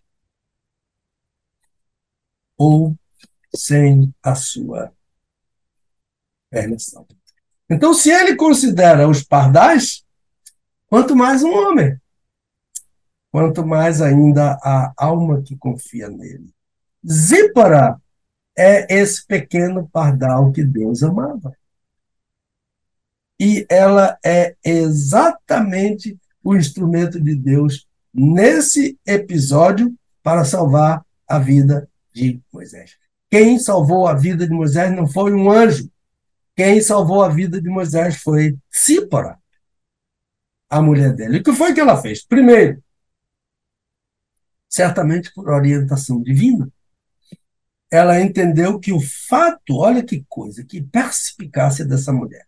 Ela entendeu que o fato que estava acontecendo estava ligado à circuncisão. Moisés ia morrer por causa da circuncisão, que Deus havia ordenado desde Abraão a todos os judeus. E provavelmente Moisés era circuncidado, que a mamãe dele cuidou disso. Dona Joquebed e seu pai, Anrão, cuidaram daquele bebê que foi salvo das águas. Os irmãos já conhecem a história no capítulo 2 de, do Êxodo. Como ela sabia executar a tarefa. Onde ela aprendeu, certamente, com o próprio Moisés, que exigia dos hebreus a circuncisão. Então ela fez uma faca de pedra. Pegou a faca para cortar o moleque. Fez uma faca de, da pederneira. Depois circuncidou. Agora, olha o interessante. Ela não circuncidou Moisés. Ela circuncidou o filho. O menino que deveria ter, ser circuncidado. Então ela circuncidou o próprio filho. E a parte do prepúcio do filho, que ela havia cortado, ela lançou aos pés de Moisés. Diz o texto. Então o texto não está dizendo que Sípora a circuncidou Moisés. Moisés já era circuncidado. Ah, o texto está dizendo que Moisés não havia circuncidado o filho. E por isso Sípora circuncidou o filho. E lançou o pedaço que ela retirou com a faca do prepúcio do menino e lançou aos pés de Moisés. Lembra-se que nós falamos na primeira parte que pés é eufemismo para órgãos sexuais? Então, o prepúcio do menino, ela lançou nos com o prepúcio do menino, ela tocou os órgãos sexuais de Moisés. E então, ah, por último, ela disse a Moisés algo que não é claro para nós.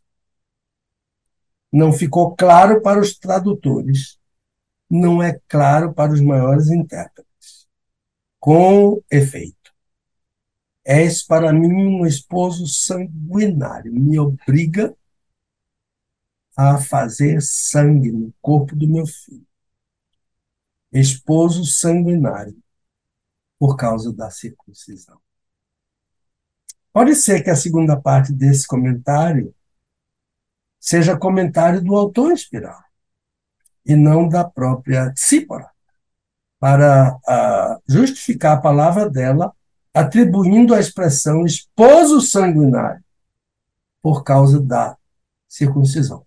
Suposição que ela o chamou de esposo sanguinário por causa da circuncisão. Tem sangue na circuncisão. Mas diante de. a eu estava uma vez no, no Museu do Rio de Janeiro, naquele setor que tem os originais do Pentateuco, com um rabino, e nós estávamos olhando aqueles originais, e o rabino disse: Pedro, eu vou deixar você aí, Pedro, você vai fazer isso aí sozinho, porque eu hoje tenho várias circuncisões de criança para fazer. E aí ele disse: Vou fazer muito menino chorar hoje. Picota mesmo, né? E hoje não é como com pedra de, com faca de pedra, não, né? Hoje tem outros recursos para circuncidar a, os meninos. Então, a, diante de algo tão obscuro para nós, para nossa cultura, tão distante daquela cultura, não fica claro que o que ela fez foi exatamente o que ela deveria ter feito? Não diz o texto que Deus queria matá-lo? Matar Moisés? E não fica claro que a reação dela o livrou da morte iminente? Portanto, a obscuridade desse texto só tem uma saída para nós. Sípara, Zípara, ela entendeu como nós até hoje não entendemos bem. Ela entendeu tudo. E deu a resposta que Deus necessitava para poupar a vida do seu mensageiro, do seu apóstolo. Sabe que Moisés é mensageiro, sabe que Moisés é apóstolo? Porque Moisés é Shaliach. Shaliach é o apóstolo do Antigo Testamento. Apóstolo em hebraico é Shaliach. E é a mesma pessoa, apóstolos, do Novo Testamento. Então, a conclusão eloquente do texto quanto à ação dela é esta. Depois que ela circuncidou o menino e lançou a parte do prepúcio nos órgãos genitais de Moisés, diz a Bíblia, Deus o deixou. Não quis mais matar Moisés. Tudo quanto vai acontecer de agora em, em diante, a continuação da viagem, o encontro com Arão, a reunião com os anciãos de Israel no Egito, o início da luta de Moisés contra o Faraó para libertar os escravos israelitas, tudo isso dependeu de Zipa, da ação de Zípora. Então, concluindo. Conclusão da análise. O Senhor pode usar você, minha irmã, com o mesmo poder de Zípora no ministério do seu marido. Você não precisa ser pastora só porque seu marido é pastor. A esposa do engenheiro não é engenheira só porque o marido dela é engenheiro. A esposa do médico não é médica só porque o marido dela é médico. Isso, de certa forma, acaba banalizando o ministério pastoral. Você é pastora, sou por quê? Porque meu marido é pastor. Pastor é vocacionado. Pastor é chamado. Pastor é reconhecido pela igreja. Pastor é enviado a uma instituição teológica com sustento da igreja, se necessário for, ou de voluntários. Pastor é preparado nessa instituição para ser examinado depois do curso completo.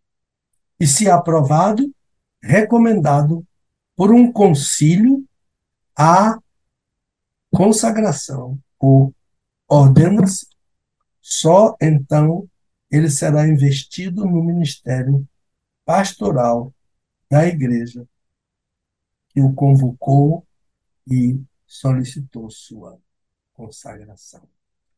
Zípora fez tudo o que era preciso fazer para viabilizar o ministério de Moisés sem ser xalia, sem ser apóstola, sem ser pastora. E você, minha, pode fazer isso mesmo. O ministério do seu marido, sem precisar ser pastoras. E esses exemplos não estão na Bíblia por acaso. Eles são ensinos que devem ser levados a sério pelo pastor, primeiramente pela igreja e pela pessoa que é indevidamente investida de um ministério para o qual não tem capacitação nem chamado.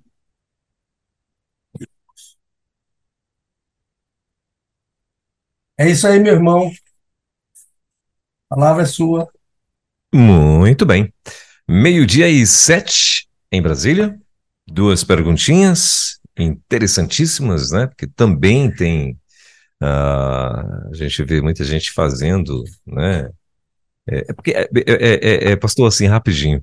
É, a questão sabe o que é que às, às vezes nós queremos colocar, como é que eu posso dizer, defesa humana, né? Pensamento humano em alguns contextos bíblicos. Eu quero, às vezes, eu, eu acho um absurdo né, ver algumas coisas na Bíblia, né, e aí eu quero trazer para minha sensibilidade humana, ou então eu quero trazer para minha, uh, uh, sei lá, tentando justificar de alguma forma, né, os, os atos de Deus, os atos de, de, de, de, de homens de Deus, né, aí eu quero né, vir com aquele ah, com a pessoa mais amorosa do mundo, ou então com a pessoa mais sensível do mundo, né, e tal. E isso é, é perigoso, né, porque a gente acaba confundindo é, a Bíblia, confundindo até mesmo a pessoa de Deus na Bíblia, né? Nunca que Deus vai uh, se deixar entender por qualquer, por qualquer mortal, né? E, e é difícil você querer entender algumas coisas, não dá para entender. É, é melhor aceitar, né? Como diz, como diz a maluquinha, aceita que dói menos, né? Então, porque você ficar sofrendo. Meu Deus. Mas, meu pastor, eu devolvo para o senhor, você fazia aí a sua Pois é, é porque a pessoa é interessante, é bondosa, fala bem, a, a, pratica boas obras. Tem, tem, tem, um, tem um maluco aí que é bem, é, bem conhecido na, na, na, nas redes sociais e muito no mundo até, né? Cara, palestras e nananana, que ele diz que é que nós devemos orar pelo diabo. Né?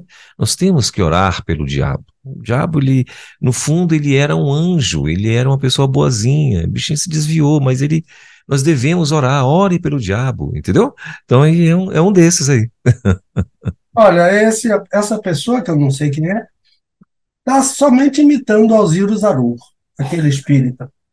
Alziro Zarur é que ensinava a orar pelo irmão diabo. Mas, mas, mas o diabo não é irmão de ninguém. Eu não tenho irmão anjo. E, e muito menos anjo demônio. Então, ele ensinava, ele tinha programa de rádio muito famoso, Alziro Zarur. Eu acho que você conhece esse nome, né? É, eu já ouvi, já ouvi falar. É, é, então, ele ensinava a orar pelo irmão diabo.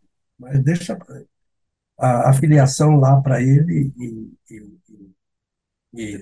Satanás é inimigo. A palavra Satanás é adversário. Ele quer matar, roubar e destruir.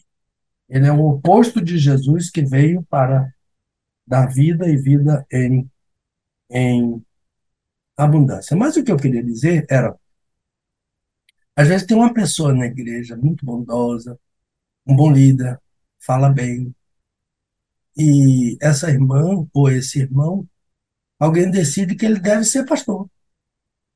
Começa a chamar ele de pastor, daqui a pouco vem alguém e diz que ele é pastor e ele assume o munus de pastor e fica sendo pastor, mas isso não é ser pastor. Então, a, a, imagine uma pessoa a, muito delicada, as mãozinhas muito bem tratadas, unhas limpas, etc.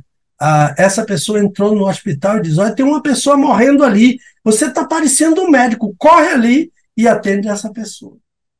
Ele não é médico ele vai matar. Ou outra que chega de seu marido é médico? É. Ah, então corre ali que tem uma pessoa morrendo no hospital e seu marido não está aqui.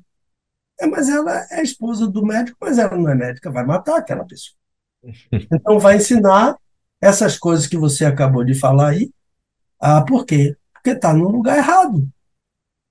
E isso tem criado grandes problemas. Nós já tivemos um programa aqui, se eu não me engano, sobre heresias que são ensinadas na Bíblia. São ensinadas por pessoas que não são preparadas para ensinar. Pronto, Manilo? Sim. Pode, pode fazer a conclusão? Pode, por favor, por favor. Então, primeiro, figuras de linguagem são recursos de uma literatura de alto nível, como a Bíblia é uma literatura de alto nível. Os autores bíblicos usaram esses recursos amplamente. Hoje vimos a questão do cajado e do bordão, né? E a falta deles determinou a ausência de todo o suprimento para Jerusalém e para Judá. Leite sem máculo é outra figura de linguagem, um eufemismo, né? Que está falando sobre a pureza, a pureza do, do, do, na relação sexual. É o, o coito amiantos, puro, imaculado. Esse coito, esse sexo, essa prática sexual é entre um casal heterossexual que é casado entre si. Não é só porque é um casal heterossexual. Tem que ser casado entre si. Lei de Semaco. Zípora não era Shaliach, não era apóstolo, apóstola, Aliás, não tem nem esse nome apóstolo no Novo Testamento, só porque Moisés era apóstolo. Ela era a esposa do Shaliach e cumpriu cabalmente a sua missão e a sua função de esposa é a função de ajudadora do esposo. E esses exemplos não estão na Bíblia por acaso, eles são ensinos que devem ser levados a sério pelo pastor pela igreja, se alguém chega para o pastor e diz, olha, irmão fulano tem que ser consagrado pastor. Ah, o pastor diz, por que, que ele tem que ser consagrado? Ele preenche esses e esses e esses e esses e esses requisitos, aqueles que eu já citei aqui. Não, mas ele tem cara de pastor. cuidado. E o pastor deve levar à igreja os motivos para a ordenação e a consagração de um pastor, e esses motivos são bíblicos, chamada bíblica, vocação bíblica, aquilo tudo que eu já falei. Moisés foi salvo por uma esposa que sabia qual era a função dela e não aceitou outra função além daquela para a qual Deus a chamou. Deus chamou a esposa do pastor para ser ajudadora do pastor. O termo é Ezer Negdo. Essa palavra está na Bíblia. Ajudadora idônea. Ezer Negdo. Ajudadora idônea. Este é o papel da esposa. Esse é o papel da esposa do pastor. Que Deus abençoe as mulheres que bem entendem isso e se têm convertido na ajudadora, função que lhe foi dada por Deus na criação. E há aqueles que entendem que ser ajudador é uma função irrelevante, que o Senhor, pelo seu Espírito, fale ao coração dessas pessoas para abençoarem o marido, a, a função, o trabalho dos seus maridos. Se você, minha irmã, quer ser pastor porque você acha que a função de ajudadora é irrelevante, a irmã tem que tratar isso com Deus. Porque quem deu a função de ajudadora idônea, Ezer Knegdou a você, foi Deus. Palavra sua, irmã. Muito bem. Agora, meio-dia e 16 na nossa capital, e esse com certeza foi mais um Desvendando Versículos Difíceis da Bíblia, que volta permitindo Deus na próxima sexta-feira com o nosso mestre doutor, pastor Pedro Moura. Desvendando textos difíceis da Bíblia. Com o pastor Pedro Moura, é tempo de desvendar mais um texto de difícil compreensão nas Escrituras. Aqui na Rede 316